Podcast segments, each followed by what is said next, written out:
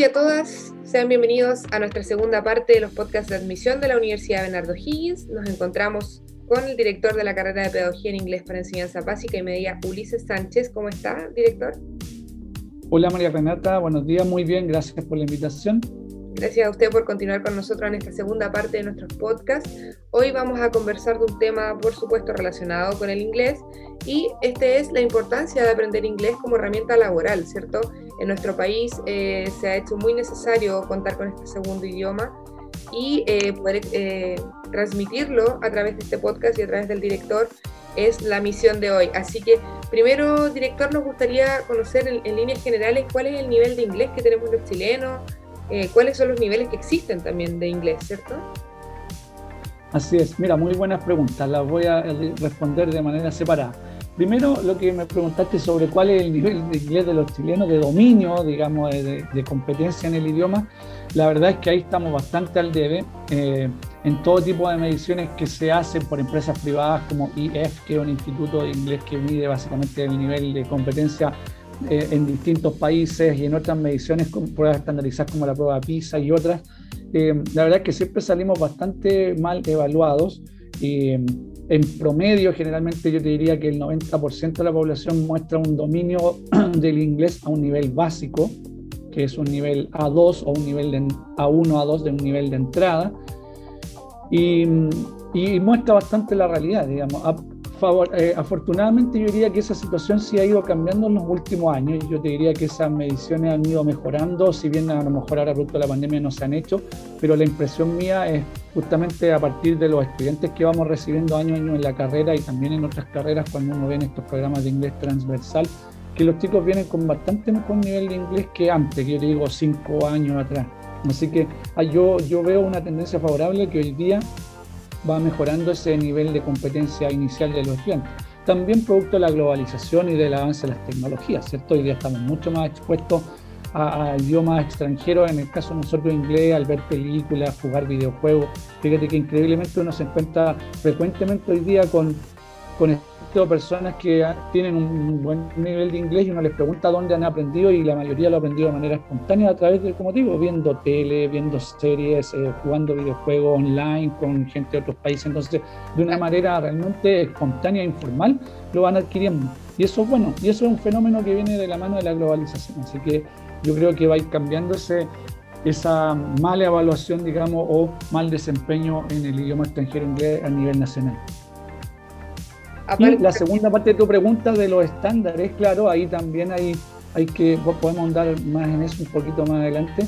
Em, claro, eh, hay una distinción que hacer. Antiguamente, cuando digo antiguamente, estoy hablando 10, 20 años atrás, no había estandarización internacional y no había mucho sistema de medición. Por ende, la gente se autoevaluaba. Era muy curioso y tú le puedes preguntar a tu papá o cualquiera de nosotros y uno le dice, papá, ¿qué nivel de inglés tienes tú? Y te van a responder un nivel medio o básico o avanzado. La gente se autodiagnosticaba y decía yo tengo un nivel de inglés medio porque puedo hablar algo, entiendo algo, o no sé nada, tengo un nivel básico, digo dos palabras, o un nivel avanzado porque yo me comunico bien. Entonces, la propia gente se autodiagnosticaba en su nivel de inglés distinguiendo tres niveles, básico, medio, avanzado, porque no había una estandarización y no había un sistema de medición que te dijera cuál es tu nivel y un sistema de medición además reconocido internacionalmente. Hoy en día, afortunadamente, eso sí existe. Desde el año 2005 en adelante, más o menos, hay harto proceso de estandarización de los niveles de inglés a nivel internacional. Entonces se ordenó la cosa, por decirlo de una manera, y las entidades que se dedican a certificar y enseñar el idioma, como la Universidad de Cambridge principalmente y otras, que tienen centros de idioma, se abocaron a trabajar en un sistema de estandarización y dijeron, ok, hay seis niveles o distinguieron seis niveles de competencia en el idioma y les dieron letras. Entonces, la, estandarización internacional que más se usa es la del marco común europeo de referencia para las lenguas extranjeras, extranjeras que estableció seis niveles, como te digo, dándole letras. A1 siendo el nivel inicial, A2 el elemental, después pasa a un B1 preintermedio, B2 sobre intermedio, C1 avanzado y C2 un nivel de hablante nativo del idioma. Una persona que habla la lengua como lengua materna. Entonces, hay seis niveles y esos, además, hoy día existe una, batería de test internacionales para medir esos niveles. ¿Te fijas? O sea, entonces, hoy día ya no es necesario decir yo tengo un nivel medio y quién lo dice yo mismo. Hoy día hay que certificarlo ese nivel con un examen internacional que uno paga, lo rinde y el examen te dice entonces los resultados. Usted tiene el nivel A2, el B1 en lectura, te mide las cuatro habilidades, te, te dice cuál es tu capacidad en lectura, escritura, hablar y escuchar. Entonces, hoy día es muy certero y eso es lo que se incluye finalmente en un currículum hoy en día. Si alguien quiere postular un trabajo donde se requiere inglés, va a tener que certificar su nivel con, ese, con el examen que rindió y el nivel que obtuvo y no poner tengo nivel de inglés medio, porque le van a preguntar quién lo dice.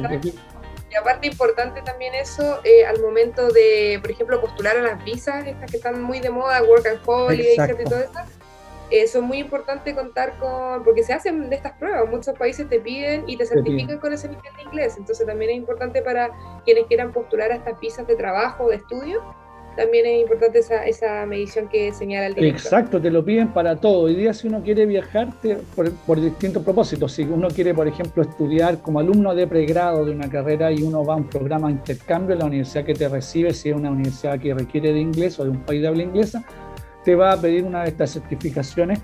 Generalmente para estudiantes de pregrado te piden el nivel B2, que es un sobre intermedio. Y cuando uno es estudiante de posgrado, es decir, una persona que ya tiene un título profesional y quiere hacer un posgrado, un magíster, un doctorado afuera, le van a pedir el nivel C1, que es el nivel avanzado.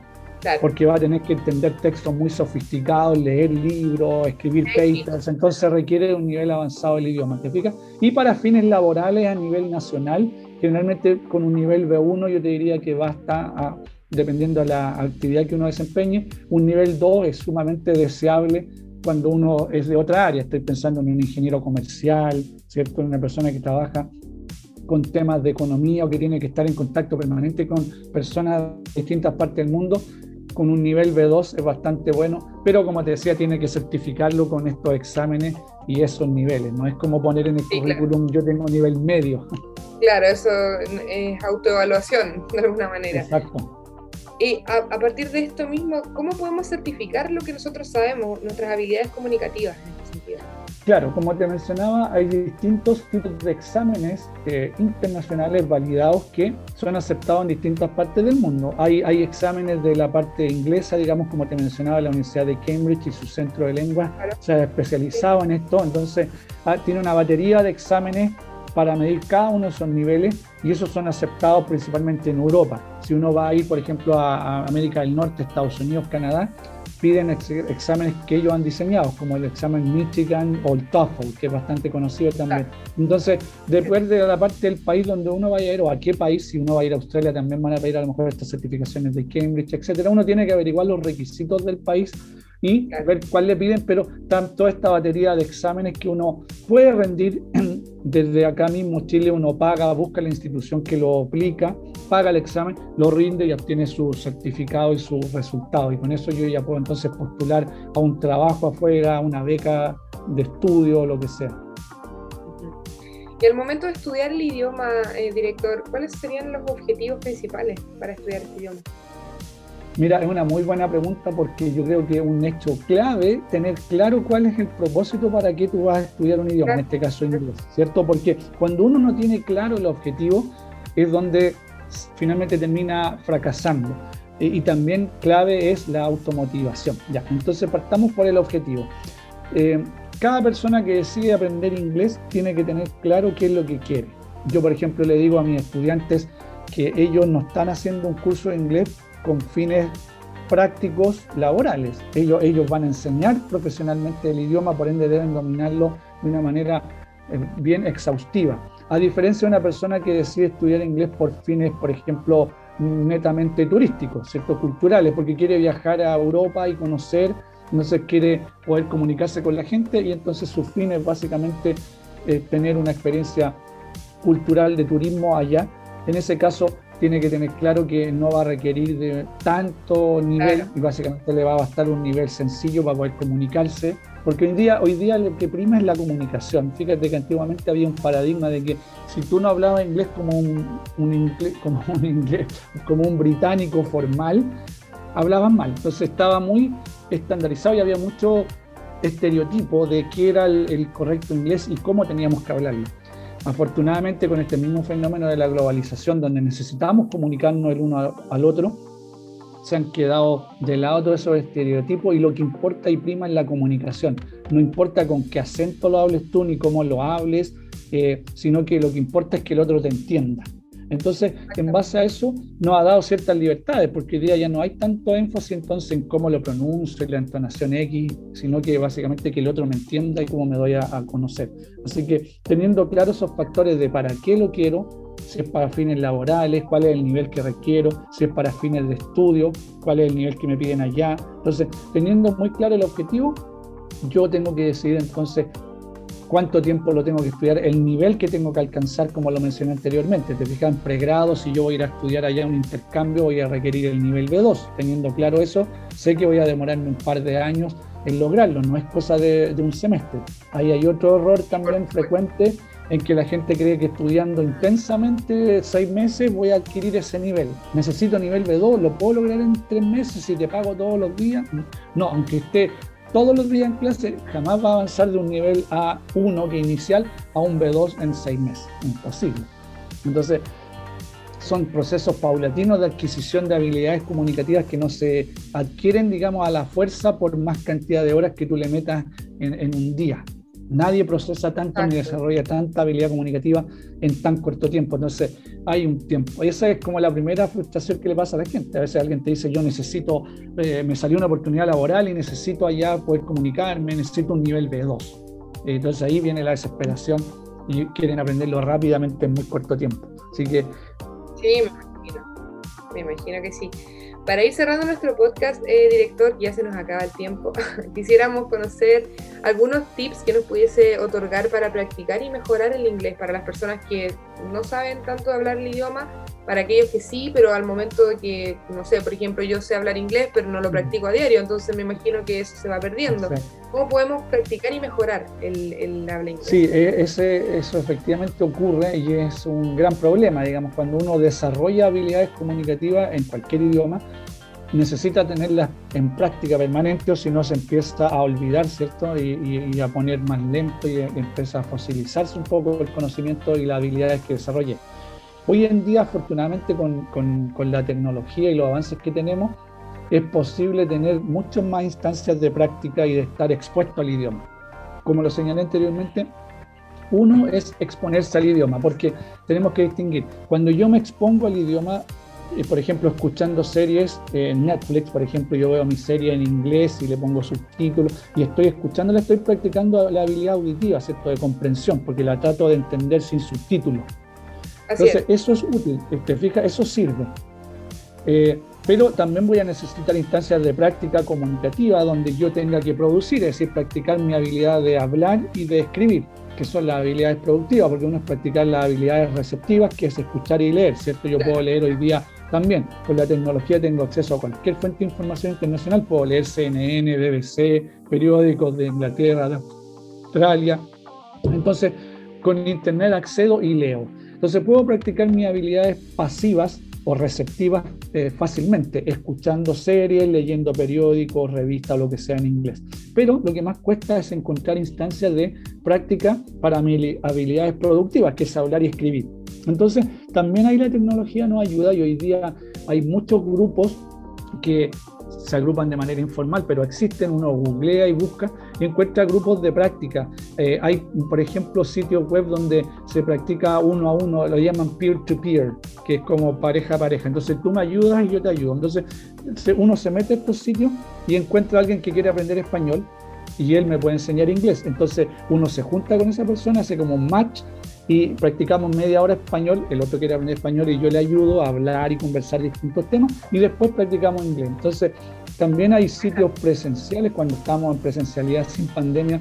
Hay gente, por ejemplo, acá, grupos en Santiago que se juntan en bares a conversar con distintos temas, otros en parques. Dentro de la universidad también hay grupos de conversación con personas hablantes nativos del idioma. Entonces, hay alta instancia y por eso te decía, la automotivación es clave, porque hay que básicamente buscarla. Si uno está motivado a aprender, puede encontrar todas estas instancias que te dije de práctica para las cuatro habilidades, para leer, escuchar, hablar y escribir. también uno puede, como te digo, escribirse con una persona y, corregirse, etcétera, sin tener que pagar un peso, porque lo, otro es inscribirse en un instituto o con alguien y, practicar con un profesor. Pero de manera espontánea uno puede estar exponiéndose al idioma de todas esas maneras con el apoyo de la tecnología. Sí, también importante las aplicaciones que existen hoy en día también para practicar. Muchísimas, sí, hay muchas, muchas que sirven. Bueno, todos conocemos Duolingo, que es como la más conocida, pero hay otras más también. Y hay, como te digo, para practicar todas las habilidades. Yo a mis estudiantes les recomiendo algunas para practicar listening, donde tú descargas un podcast como este que estamos grabando, pero en inglés y luego viene con preguntas de comprensión. Hay otra para practicar reading, tú puedes descargar libros gratuitos con audio y, y, ¿cierto? y el texto. Entonces hay un sinnúmero de aplicaciones gratuitas que podemos tener en nuestros celulares y estar practicando muchísimo aprovechando esos tiempos muertos. Yo a mis estudiantes les digo, cuando van de retorno a la casa una hora en el metro o en el transporte público, qué más útil que ir exponiéndose al idioma y practicando escuchar, leer, ¿cierto? Exactamente. Así que muy, muy útil. Como digo, todo pasa por la automotivación que tenga la persona y el interés en aprender y desarrollar sus habilidades comunicativas en inglés. Exactamente, porque en, esta, en este tema es bastante autodidacta, ¿cierto? Así que teniendo la motivación depende solamente de la persona. Así que agradecemos a ustedes por esta, estos tips y por este podcast. Eh, los dejamos invitados a escucharlo en Spotify, ahí lo vamos a subir. Y obviamente estar en contacto con admisión y con la eh, Facultad de Educación, en este caso, para que podamos generar instancias de conversación. Bueno, cuando pueda ser presencial puedan visitar la universidad, podamos tener algún tipo de, conversación con el director y con obviamente todo su equipo. Más que invitados, director, si usted quiere dejar unas palabras de cierre para los futuros alumnos, para que se motiven a, informarse de la carrera. Sí, María Renata, muchas gracias por la oportunidad. Ya al cierre me gustaría, tal como dijiste tú, dejarlos cordialmente invitados a quien quiera formar parte de nuestra carrera eh, muy bienvenido sea y podemos generar alguna instancia, como tú dijiste, esta de visita a la carrera, no sé cómo le van a llamar a la actividad, donde efectivamente podrían vivenciar tal vez una clase. Nosotros podríamos coordinar. Alumno por un día, esa es la actividad y yo los dejo cordialmente invitados, que me parece que es una muy buena iniciativa para tener un acercamiento real a lo que es estar en una clase de la carrera, participar ahí como oyente, nosotros no los vamos a exponer a que, a que hacerle preguntas y, no tengan miedo de que van a, van a estar participando, sino que básicamente van a conectarse ahora en estos momentos a una clase de Zoom que estamos teniendo con nuestros estudiantes y van a estar calladitos viendo, observando, si quieren participan o preguntan algo, pero eh, no tengan miedo porque no los vamos a exponer a ustedes a a, sacarlo, a, hacerles preguntas ni nada, porque muchas veces el alumno dice, me da miedo entrar porque no pueden hacer preguntas. No, no les vamos a preguntar nada, simplemente queremos que observen y vean cómo es una clase real. Y al término podríamos conversar más en detalle si tienen alguna otra duda. Y si en algún momento la pandemia nos da una tregua y podemos estar presencial, ideal que pudieran ir al campus también y conocernos allá. Así que siempre están las puertas abiertas para resolver cualquier duda, consulta y los dejo también cordialmente invitados a los nuevos webinars que vamos a tener de Conoce tu carrera, si quieren indagar más sobre detalles de la malla curricular y del plan de estudio, el cuerpo académico que tenemos.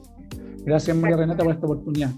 Gracias también Ulises. Eh, importante mencionar que si no pueden conectarse a los webinars van a estar alojados en nuestro portal de admisión, así que ahí pueden revisar todo el material metiéndose a carreras, pedagogía en inglés en este caso, ahí va a estar eh, todo, toda la información que necesiten. Así que más que invitados a conocer la UBO, a conocer la Facultad de Educación y la carrera de Pedagogía en Inglés para Enseñanza Básica y Media.